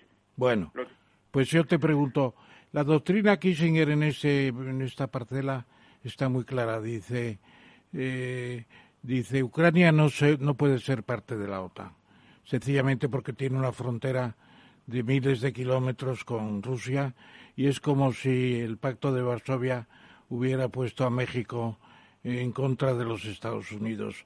Es una cuestión de Yalta, eh, esfera de influencias de los misiles 1992. Usted, Khrushchev, se lleva los misiles de Cuba y, y Kennedy los misiles de, de- de- de Turquía. Bueno, la- las esferas de influencia. Eh, ¿Por qué Kissinger no ha dicho algo más en este momento? Está muy viejo, ya lo Está muy sabemos, mayor, está muy anciano, 95 años. Tuvo una entrevista con Trump, no sé si ha tenido ya alguna entrevista con Biden, pero yo creo que, que hay que citarle, porque este hombre marcó una, una digamos, una línea importante en la diplomacia. Una doctrina. En la, en la diplomacia norteamericana. Claro, y a pesar de todo es premio Nobel de la Paz con el vietnamita aquel, etcétera, etcétera. Y yo creo que podría introducir un poco de sensatez en la corte de Biden. Bueno, vamos a ver. Eh, yo soy, tuve la suerte de conocer a Kissinger, tenía alguna vez eh, casi mano a mano con él. Es un hombre, ya estaba muy mayor, eh, yo estoy hablando yo de Washington en el año 12, es decir, hace 10 años, casi 10 años ya. Uh, y, ya estaba mayor, o sea que debe estar más mayor todavía, pero vamos, tiene una mente como Brzezinski, que es otra cabeza clarísima que conocía allí, ¿no? Y que tuvo ocasión de tratar. Eh, eh, vamos a ver, mm, yo creo que hay Rusia tiene razones, pero no tiene razón, entendámonos. No tiene razón lo que está haciendo, pero hay razones que explican lo que está haciendo, aunque no lo justifiquen. Um, y una de las razones es especialmente eh, bueno, la caída de la Unión Soviética, el deseo de restablecer verdad la grandeza pasada. El, el, Rusia ha perdido territorio, perdido ciudadanos, ha visto uh, relegada a lo que Obama llamó una potencia regional, que eso debió ser una banderilla de fuego, ¿verdad?, en el lomo de, de Putin. Y uh, esas son unas. Pero otras es la expansión de la OTAN hacia el este. Eh, ¿Se le hicieron presas en el año cuando cayó la Unión Soviética? Se le hicieron, se le hicieron. No, no, no hay que engañarnos, no, no, no dejamos de tener razón por reconocer la verdad. Em, eh, se le hicieron Kissinger, eh, perdón, eh, Baker, que era secretario de Estado con, con, Bush, padre dijo aquello de not an inch eastward, no una no una qué este, no una sola pulgada hacia el este. La OTAN no tiene que extenderse una sola pulgada hacia eh, Genscher, que era ministro de Asuntos Exteriores alemán, incluso ofreció que la RDA, cuando se unificara Alemania, la RDA la OTAN. Y desde luego para siempre fuera de la OTAN. Y lo mismo dijeron dijo Mitterrand y dijo Kohl. Um, lo que pasa es que eso no está escrito en ningún sitio, no hay ningún tratado, no hay ningún compromiso formal. Hubo declaraciones, pero no pasaron de ahí. Entonces, es verdad que Rusia siente que el, estrechamiento, la aproximación desde de, 12 países que estaban bajo la órbita soviética se han integrado en la, en la OTAN. La primera oleada fue en el año 99, la segunda oleada en el año 2004. Y, um, y cuando eh, y en el año 2008, en el año 2008 la OTAN cometió, yo creo, la imprudencia um, con cierta ligereza de ofrecer la integración a Ucrania y a Georgia, sin pensar porque sigue pensándose ahora que, eso no va a tener lugar. Nadie piensa en serio en que Ucrania pudiera integrarse en la OTAN. ¿no? Entonces, pero se lo ofrecieron y eso puso muy nervioso a Rusia y entonces hizo aquello en, que hizo en Georgia, en Osetia, en Abjasia. Bueno, en el año 2000, siguiente etapa, eh, se produce la, una oferta de un acuerdo de, comercial entre la Unión Europea y Ucrania eh, Yanukovych, que era entonces presidente, em, veta ese acuerdo por, obliga, por, por imposición de Rusia. Se producen las revueltas populares, lo que se llama el Maidán, entonces Yanukovych cae, Rusia ve ahí la larga mano de Occidente y reacciona ocupando y anexionando Crimea.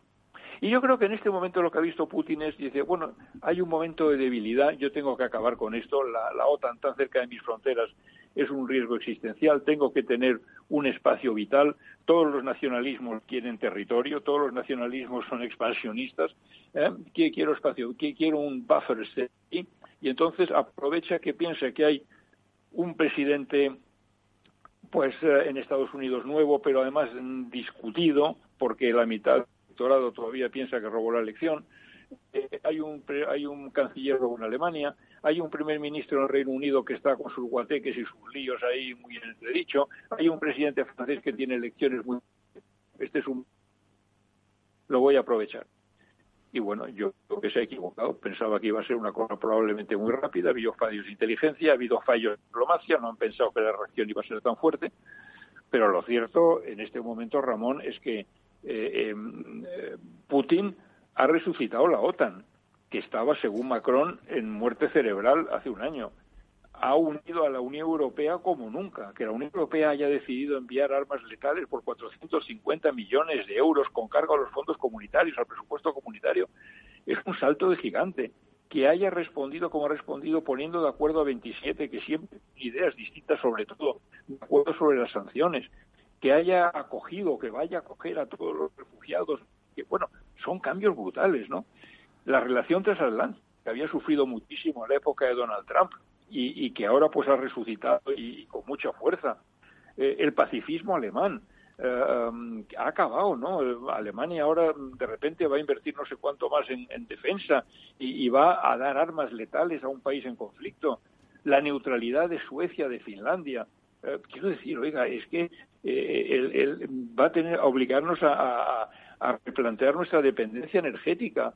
Um, se ha quedado completamente aislado en, la, en las Naciones Unidas. Quiero decir, es un récord de, de ases. que puede que gane la guerra, pero vamos, el coste que esto va a tener para, para Rusia y las consecuencias que va a tener son enormes. Algunas de ellas muy negativas, ciertamente, para los muertos, en primer lugar, por las sanciones económicas, las repercusiones económicas en todos nosotros, pero hay otras positivas, hay que reconocerlo también, como esa cohesión europea y ese relanzamiento, ¿verdad?, del proceso de integración europea. O sea, usted, don Jorge, cree entonces que, porque la evidencia, la debilidad de Biden el ridículo de la salida de Afganistán, no tanto por la decisión de la salida, sino por cómo se realiza, es, humillante de alguna forma. Además, sume a los aliados afganos en la miseria política. Eh, de una forma vergonzosa en cuestión de días, en apenas casi en cuestión de horas lo que ha, lo que ha hecho con, con Polonia, que Polonia ha puesto a su disposición los aviones, pero ha dicho, pero dáselos tú a Ucrania, que yo soy más débil y tú eres nuestro hermano el primo de Zumosol, y ir ha dicho, no, no, ya si eso tú, ¿no, no le parece, don Jorge, que, que puede resentirse la OTAN de nuevo de esa falta de fe en, en que, como decía De Gaulle, no tiene tan claro que, Estados Unidos. Es decir, si, si llega a atravesar las fronteras de Polonia el ejército ruso o las de Lituania, ¿se pondría realmente a su lado Estados Unidos? ¿Usted lo cree? Yo lo creo porque lo acaban de decir hoy mismo, creo, si no ayer, vamos, lo han dicho, ¿no? Que un, cualquier, lo dicho uh, Blinken, creo que cualquier, claro, cualquier centímetro cuadrado de territorio de la OTAN se ha defendido yo creo que sí que tiene que marcar. Mire, eh, eh, un, problema que hay en este momento es el petróleo, ¿no? Efectivamente, el petróleo y todo esto. Bueno, Estados Unidos está haciendo lo posible ahora para encontrar sustitutos, va a sacar por no sé cuántos millones de barriles de su reserva estratégica, está hablando con los venezolanos, aunque Venezuela no tiene petróleo prácticamente porque ha conseguido arruinar al país y arruinar a PDVSA, está intentando acabar con el acuerdo con, con Irán, para poner el petróleo iraní, ¿verdad? Que hay bastante que se podría poner inmediatamente en el mercado. Pero ha intentado hablar con Arabia Saudí, con Emiratos y no le han cogido el teléfono en este momento porque ven debilidad en, la, en Estados Unidos. Eh, la salida de Afganistán les ha hecho daño, sin duda ninguna, la forma en que se ha hecho, bien has comentado. Em, y entonces, pues, eh, los, estos um, jerarcas, ¿verdad?, autócratas del, del Golfo miran con una cierta desconfianza en este momento a Estados Unidos. Pero Estados Unidos no puede permitirse ser débil, porque por una parte tiene que satisfacer a sus aliados europeos y por otra parte tiene que saber y sabe, porque son muy listos y tienen buenos eh, analistas y buenos servicios de información, que todo el mundo les está mirando. En primer lugar, China. Si Estados Unidos flaquea en Europa ahora, China va a tomar nota y va a utilizarlo cuando llegue el momento de Taiwán. Eh, en Oriente Medio. Eh, quiero decir, es, es, es muy importante eh, dar seguridad a tus aliados. Y yo creo que la línea está marcada en este momento en el perímetro OTAN. hombre, la jugada de, de, Yo la entiendo. Si tú eres polaco y tienes frontera directa con Ucrania, que es un país que está en guerra, y tú quieres... Oiga, yo me estoy poniendo aquí en la primera línea de combate sea usted mi amigo, coja usted los aviones, yo se los mando a Ransford y usted desde Ransford se los manda donde usted quiera. Pero yo ya me los he quitado. Pero claro, eh, han dicho un momento, esto plantea problemas, no sé qué, no sé qué problemas de, logística sobre la entrega de los nuevos aviones que tenían que reemplazar a los que los polacos entregaran. Lo que es evidente es que no, no les ha parecido que, que, que fuera una medida, porque Alemania, que es la base de Ransfeld, es un país OTAN y entonces están entrando en combate desde un país OTAN. Esto nos puede acercar a un... Mira, OTAN, si se mete OTAN tenemos la Tercera Guerra Mundial. Así de claro. Tremendo, tremendo y yo... por eso no quiere declarar una no-fly zone, claro, una zona de no sobrevuelo. Tremendo, tremendo. Tremendo. Yo te quería preguntar precisamente. Los rusos lo saben. A propósito de todo eso, Jorge, te querría preguntar, y ya sé que no eres amigo de las conspiraciones oscuras, etcétera, etcétera, eh, pero yo creo que algo de mano negra del complejo industrial militar, que no es una idea marxista, porque se le ocurrió al presidente Eisenhower y se lo dijo se lo dijo a Kennedy en la transmisión de poderes, me parece que fue el año 60. Bueno, ten cuidado con el complejo industrial militar, porque claro, se dice, pues necesitamos más armamento, tenemos que modernizar. Con los hilos atómicos no basta, tenemos que tener balística, hipersónica, etcétera, etcétera. Todo eso está en estos momentos en una especie de penumbra, pero lo cierto y verdadero es que dentro de los próximos cuatro o cinco años vamos a tener un crecimiento del armamentismo impresionante. Vamos a llegar al 2% del PIB. ¿Qué significa eso? Por ejemplo, en Alemania, que no están todavía en el 2%, no digamos en España, que estamos en el 1 y poco. Eh, la mano negra del, de la, del complejo industrial militar eh, sigue funcionando, como decía Eisenhower. Eh, ¿Por qué esta guerra llega en estos momentos? Y, hay muchas preguntas sobre este tema. ¿Quién indujo, quién indujo a, a Biden a plantear lo de la OTAN, etcétera? Y los asuntos negros, los negocios negros de Biden en Ucrania, ¿por qué no han salido más a la, a la realidad, más a Vamos a ver, yo estoy convencido. Muchas preguntas a la vez, ¿no? Sí, que el complejo militar industrial en Estados Unidos es muy poderoso, como lo es en otros países, no únicamente en Estados Unidos. Bueno, en Rusia debe serlo también. Debe serlo también, pero, pero y además en manos menos transparentes, seguramente todavía. Pero en todo caso, el que ha empezado esto no es el que ha empezado Putin. Quiero decir, eh, eh, eso a mí no me parece, yo soy poco partidario de esas teorías de la conspiración. Yo creo que si hay alguien incómodo con lo que está pasando, uno son los chinos y otros son los americanos. Los americanos, hay una encuesta, hay una encuesta de antes de que empezara la, invasión rusa, ¿eh? de, unos días antes, del 60% de los americanos, primero, de cada, dos de cada tres no sabían dónde estaba Ucrania. Y luego los demás estaban en contra de que Estados Unidos incluso interveniera para rebajar la tensión en la frontera. Es decir, no querían meterse en otro lío. Yo he vivido allí la época de, ya, hace años ya, pero la época de Obama, el cansancio del americano medio por guerras en el exterior. Guerras que no entiende, guerras que no puede ganar, guerras que no le agradece a nadie, guerras que le, le cuestan un montón de dinero y guerras que le producen muchos muertos. Y dicen, oiga, eh, y Biden tiene elecciones de midterm ahora y sabe que esta guerra y las sanciones que está aplicando le van a costar caro en las elecciones, porque los republicanos son muy, muy, ah, muy, le dicen, ah, muy bien, acuerdo en el Congreso para, para dejar de comprar petróleo en Ucrania. Pero luego se le echan encima diciendo, ah, pero la gasolina sube aquí, es culpa suya. No, mire usted, está subiendo porque aquí hay una inflación del carajo, perdón, una inflación tremenda desde, desde todos los estímulos enormes que hemos dado para salir del, del COVID y encima se encuentra con que hay una guerra y encima se encuentra con que falta petróleo y hace subir. Oiga, si usted me ha animado a, no importar de, Rusia, no me critique ahora porque la gasolina sube, ¿no? Ah, quiero decir, aquí eh, eh, eh, el malo, en este caso, ah, el malo es Putin, no nos equivoquemos. Ya, ya, pero de todas formas lo que va a significar esto, tú lo ves como una potenciación de la OTAN, indudable, y va a ser una era de armamentismo funesta, absolutamente. Eh, empezando en España, estamos incluso los almacenes que se están vaciando de armas portátiles, etcétera, se tendrán que reponer los inventarios, hay que renovar todo.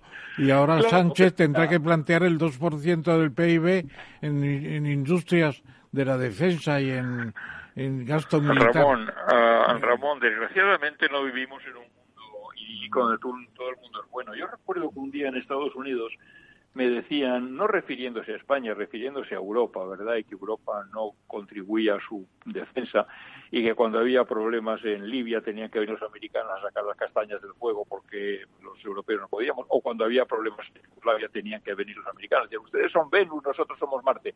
Pero necesito otra cosa. es una imagen que se me quedó grabada. Dice, ustedes son como un, un, un herbívoro bonachón incapaces de dar una cornada cuando tienen a un lado a una Rusia expansionista y al sur a un Mediterráneo desestabilizado por la primavera árabe.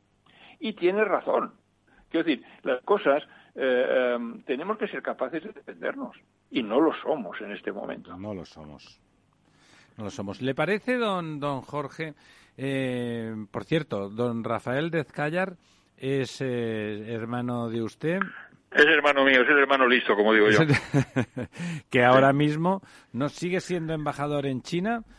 Es embajador en China, sí. Con lo cual, además, debe de estar usted, bueno, está usted perfectamente informado por muchísimos motivos, pero doblemente en relación a China, doblemente por las conversaciones, me imagino, con ese con el Bermú, con, con su señor hermano, que está seguramente en Beijing con las cosas Tan, complicadas que está ahora entrar y salir de China, 20 días de cuarentena, ¿eh?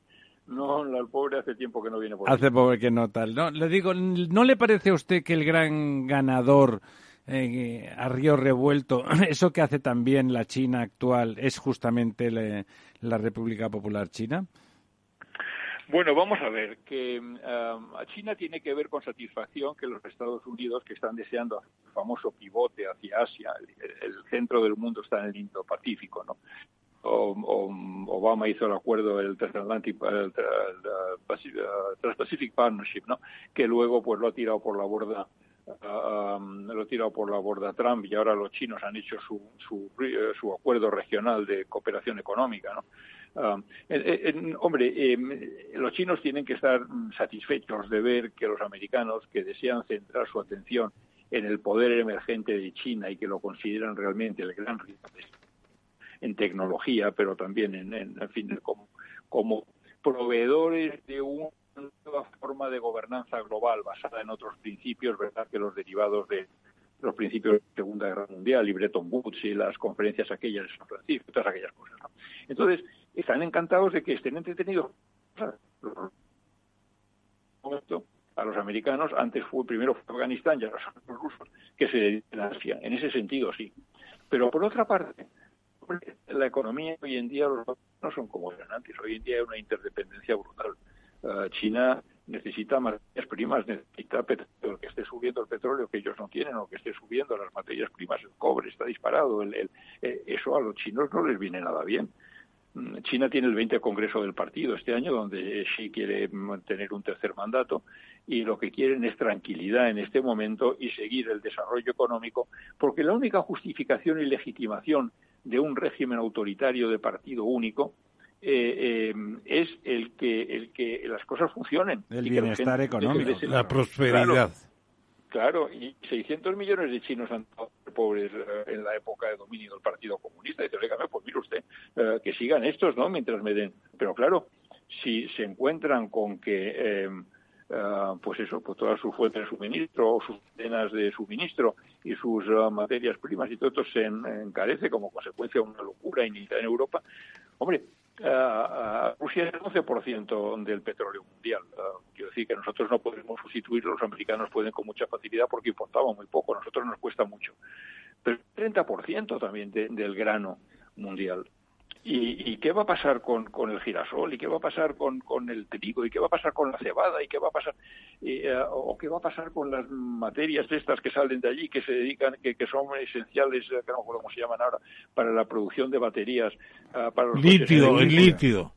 El litio, puede haber ahora una disrupción y unas de las cadenas y puede pararse la producción de coches en Alemania o en España como consecuencia de esta guerra. Quiero decir, eso tiene consecuencias imprevisibles todavía, o, imprevisibles, desgraciadamente no, eh, consecuencias que todavía no hemos empezado a sentir. un, efecto, un, efecto mariposa muy, muy, muy, muy, muy grande, ¿verdad? Mucho, mucho. Y entonces, ¿a los chinos les beneficia? Pues mire usted, yo creo que no. Yo creo que esto no le beneficia absolutamente a nadie. Por mucho que puedas, uh, pues fin, que puedes recortar el cupón, ¿verdad? Y a corto plazo decir, ah, pues mire, usted me ha sacado la pedrea, bueno, muy bien, pero, pero mire usted, la inflación con pedrea no le sirve para nada. Ya. Oye, yo una última pregunta que no tiene nada que ver con nada. ¿Conociste a Robert Grave cuando estaba sentado en su maravillosa casa de la Tramuntana? No, no, he llegado a conocer a Robert, tiene por aquí algún hijo, pero no, no llegué a conocer a Robert Graves. Yo cuando vine ya, yo soy mallorquín. Ya había muerto. Soy de, soy de pa, había muerto ya, sí. Él, él, tenía una casa. Maravillosa la casa. A 10 kilómetros, yo vivo en Vaidemosa y él tenía la casa en ella, a 10 kilómetros de aquí y en la zona de la Sierra de Tramontana. Un, Fantástico. Esto es un sitio maravilloso. Y, y, tenía la casa aquí, sí, ¿no? Hombre, yo he leído, pues, um, Claudius, Claudius, uh, Claudius de Gauss se llamaba, ¿no? Una, y, pues, fantásticos libros, vamos, todo lo que tiene sobre la... Maravilloso. La, la, sí, estupendo, ¿no? Muy pero no, no, no, no llegué a conocerle, desgraciadamente. Pero tiene su casa museo, pues, a 10 kilómetros de mi casa. Sí, está su hijo al frente, además. Exactamente, exactamente. Bueno. Luego tiene una hija y una biblioteca también. Don Jorge, muchísimas gracias. Yo la verdad es que de lo que nos ha contado me he quedado con ganas de creérmelo todo, porque que se refuerce la Unión Europea y la OTAN, si finalmente ocurre así, es una gran noticia. Que, y por lo tanto, bueno, habrá que quedarse con, con esa parte de, de la desgraciada historia de esta de esta guerra. La versallización de, del, del fin de la Unión Soviética que eso que lo hemos comentado en alguna ocasión, ¿no? Versalles era un tratado infame, lo hemos dicho, eso no justificaba las barbaridades de Hitler, pero evidentemente no fue una actuación inteligente. E igual que lo que estaba usted contando, o sea, la, un poco la trampa que le hacen a Gorbachev, que, que actúa, no diré de buena fe, pero sí con cierta lealtad, no, no se cumple, ¿verdad? Déjeme que diga una cosa, yo creo que cometimos un error insisto en que Putin no tiene razón, ¿eh? no, no Por supuesto, pues estamos en las mismas, sí. Claro, cometimos un error los europeos y los americanos al tratar a Rusia como la vencida y aislarla. El vencido había sido el comunismo, Eso no había sido Rusia. Si hubiéramos incorporado a Rusia a los mecanismos de seguridad europeos, probablemente a lo mejor, quién sabe, Rusia nunca ha tenido democracia, no tuvo un poquito con Yeltsin, pero no, no era como Hungría, que recuperó una tradición que había sido verdad anulada durante la época comunista, pero no lo había tenido. Entonces, quizás hubiera habido una esperanza para Rusia, ¿no? Porque Rusia es Europa y la gente está muchas veces allí en la época de, Moscú, la época comunista y, inmediatamente posterior. Ah, aquella gente, eh, em, yo creo que querían no sé, tenían la ilusión del cambio, ¿no? Tenían la ilusión de, con mucho miedo. Y ahora lo que pasa es que añoran la seguridad que les daba el mundo soviético, ¿no? Frente a toda esta corrupción y de, de oligarcas y de... Cleptocracia, ¿no? Cleptocracia. ¿Qué, lejos queda la frase de, de Gaulle, de Charles de Gaulle, cuando dijo aquello, una Europa desde los Pirineos hasta los Urales. Bueno, eso sería lo ideal.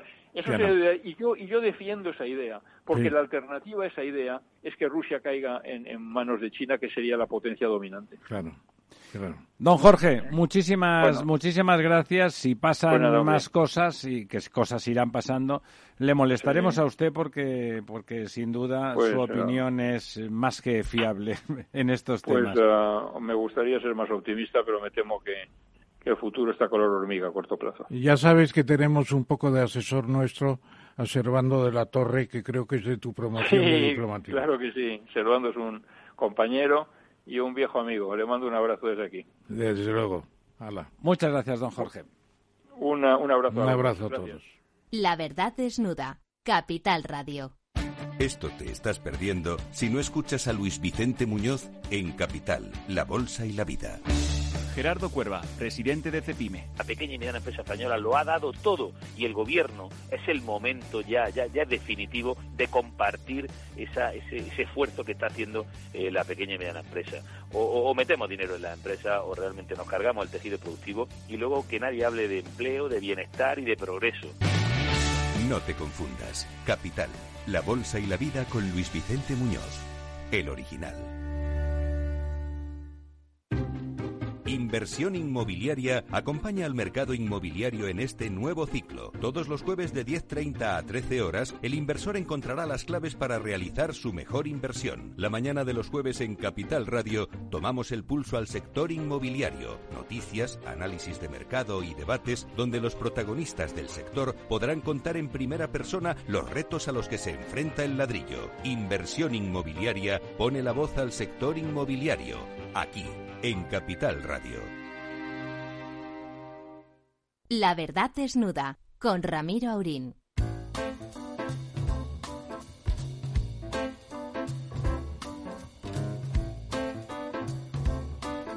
Bueno, pues aquí estamos, nos quedan 15 minutitos, don Ramón, para que usted y yo, mano a mano, como en los viejos tiempos, hagamos ese quid pro quo. Una de las palabras feas de la, de la economía, feas porque no es bonita desde el punto de vista eh, sonoro y, poético, pero que además porque significa mm, cosas realmente malas para la economía, es la palabra estanflación. ¿Usted cree que, que, podemos entrar ahí? Primero explíquele a nuestros oyentes, usted que es eh, el gran profesor de economía de este país, qué es la estanflación y, y por qué el riesgo es real y, no, y no menor. Pues este artículo de Carlos Segovia, que por cierto tenemos que traerlo un día a la mesa redonda de la verdad desnuda y él estaba de acuerdo, fijaremos una fecha. En su artículo España se adentra en el tornado de la estanflación. Recuerda muy bien, porque no se acuerda nadie, que Ian MacLeod, ministro de Economía mm, en el Reino Unido, el año 65 se inventó la palabreja, uniendo eh, inflación con estancamiento. Con estancamiento. Estanflación. Y fue una época efectivamente muy mala, esa de los años 60, 65, cuando él lo, explicó. Y se presentó la estanflación el año 73 con el choque petrolero, subieron los precios. O sea, es una inflación provocada por los costes y no por la demanda, ¿no? por los costes, en este caso por la OPEP, que subió de 3,5 el barril a 14. Claro, multiplicar por, por cuatro. Por cuatro es una brutalidad y los demás sectores pues se quedaron inalvis, cerraron fábricas, las empresas que tenían créditos dejaron de pagarlos, se arruinaron los bancos, muchos bancos, y fue una crisis del demonio, claro, la de los años 70, en que la inflación fue muy alta. Bueno, pues estamos entrando probablemente en una época de esta inflación, que puede durar o meses si no se acaba con la guerra, si se establece una renovación, una recuperación importante otra vez, etcétera, o si, si no se puede prolongar tres o cuatro años. Claro, pero esa recuperación, porque no ha habido un problema de, de falta de producción, sino que los costes se han disparado de forma brutal. De hecho, las, las siderúrgicas han parado. Se rompieron las cadenas de, de conexión muchas veces, subieron los fletes porque se dejaron de construir barcos en toda la fase de, de la gran recesión y con la pandemia, no digamos. Y luego, pues, eh, se han roto las conexiones y los inventarios y las previsiones de el just in time no se puede practicar y el just in time es fundamental para las fabricaciones de cualquier cosa y puede durar la estanflación, puede y, y ser una especie de freno a la recuperación que teníamos en marcha. Y la guerra de Ucrania no favorece nada. Porque, de hecho lo acentúa, ¿no? El disparo de la, de la energía. todos los problemas. Le recuerdo que, que, nos parecía hace poco que 300 eh, euros el megavatio era una barbaridad. Ayer fue 700 y pico. Y parece que vamos hacia los 1000 de forma irremisible, ¿no? Sí, efectivamente. Y el artículo de Carlos Segovia, que siempre son interesantes sus artículos, destaca que la señora Nadia Calviño pues le ha tocado lo peor. Dice, el año 2020 el peor desplome económico desde el 39. No consiguió en el 21 evitar la economía española sea más lenta de la eurozona en recuperar los niveles y en el 22 es uno de los peores tornados económicos con la estanflación. Y hay que recordar que en febrero el índice armonizado del IPC europeo en España estuvo en el siete y medio, en Italia el 6,2, Alemania cinco y medio y Francia 4. Estamos al frente en la inflación. también. Solo estamos al frente en las cosas horrorosas. Realmente imagínese usted si la señora Calviño que a fin de cuentas, pues casi podríamos afirmar que es la mejor ministra del gobierno fuera del, talante de los otros. No se puede decir que sea gafe porque las circunstancias exógenas, pobre mujer. las circunstancias exógenas son muy duras. Bueno, hemos estado hablando bastante de China, pero como aquí en esta sección los titulares nos los traen artículos de la prensa que nos han parecido particularmente brillantes, eh, traemos a la colación uno de usted, uno de usted en La Razón en el día de ayer, que tenía el, hermoso título, porque a usted le gusta poner títulos bonitos, Confucio lo haría mejor. Sí, porque China está en una situación en la que el, leninismo político que existe porque hay una centralización en el partido, una dictadura del partido, etcétera, eso es leninismo puro, pero también hay que apreciar los elementos de confucianismo. Una filosofía china no es una religión, es una filosofía de estabilidad, de armonía, de búsqueda del equilibrio, y eso lo está buscando Xi Jinping sin duda. Una mezcla con algunas derivaciones marxistas que prácticamente se están disolviendo, eh, prácticamente quiero decir, eh, cada vez pesan menos, aunque mantienen la, la hoz y el martillo como enseña patria, etcétera. O sea, podríamos decir que mientras que Putin lleva a Rusia hacia el fascismo-leninismo, eh, Xi Jinping está llevando eh, China hacia el confucianismo-leninismo. En, parte, claro, la época de Confucio se admira mucho porque fue la armonía de los ocho reinos que antiguamente estaban en guerra, se pacificaron con el confucianismo, por así decirlo, y el resultado es la idea de la armonía que ellos cultivan. Y el año este, eh, pues eh, el año pasado se cumplió los 100 años de la creación del Partido Comunista y el Partido Comunista se considera por casi todos como un instrumento de prosperidad. Bueno, pues está molesta China con lo que está planteando su sociedad a Rusia, pero no cabe duda, y esa es mi tesis, de que al final aparecerá China para negociar una paz entre Ucrania y Rusia. Porque además ellos mantienen su buena relación con Ucrania, a la que compran cantidad de, cereales, de todo, fundamental cereales y, y ¿cómo se llama? el sunflower, la, la, las pipas que comemos. Girasol, el girasol, el, sunflower. Sí, que el aceite, vamos. Claro, y el, aceite, también. Girasol, que es muy importante. Bueno, esperemos que el señor Putin se deje tutelar por su amigo chino, que como nos ha recordado el embajador de Zcayar, lo primero que ha dicho eh, es nuestro socio estratégico, no nuestro aliado. Exactamente. Eso es un desmarque desde el punto de vista eh, geopolítico y estratégico, ¿no? Le llama socio en los negocios, pero no que no nos confunda. Ahora son socios porque indudablemente China ha empleado como Rusia el llamado derecho de veto, que no es un derecho sino una falta de democracia de las Naciones bueno, Unidas. Bueno, pero que es así. Está así el Consejo de Seguridad, eh, los cinco socios permanentes del Consejo, Francia, China, eh, Rusia, Reino Unido, eh, Estados Unidos y Francia, ¿no? Pues son los que tienen la sartén por el mango o evitar el sartenazo, según se vea. Que se lo den a ellos. Claro. Y yo creo que es un socio estratégico fuerte.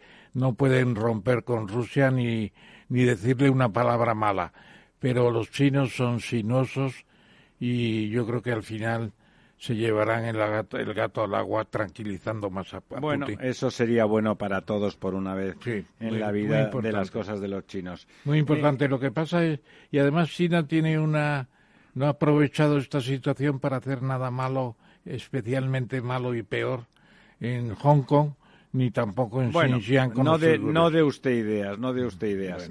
Eh, Oiga, si resulta que, ahora el presidente Sánchez y su gobierno encuentran que esas subidas macabras de impuestos que ya tenían planeadas van a ser malas, ¿por qué van a ser buenas en un futuro?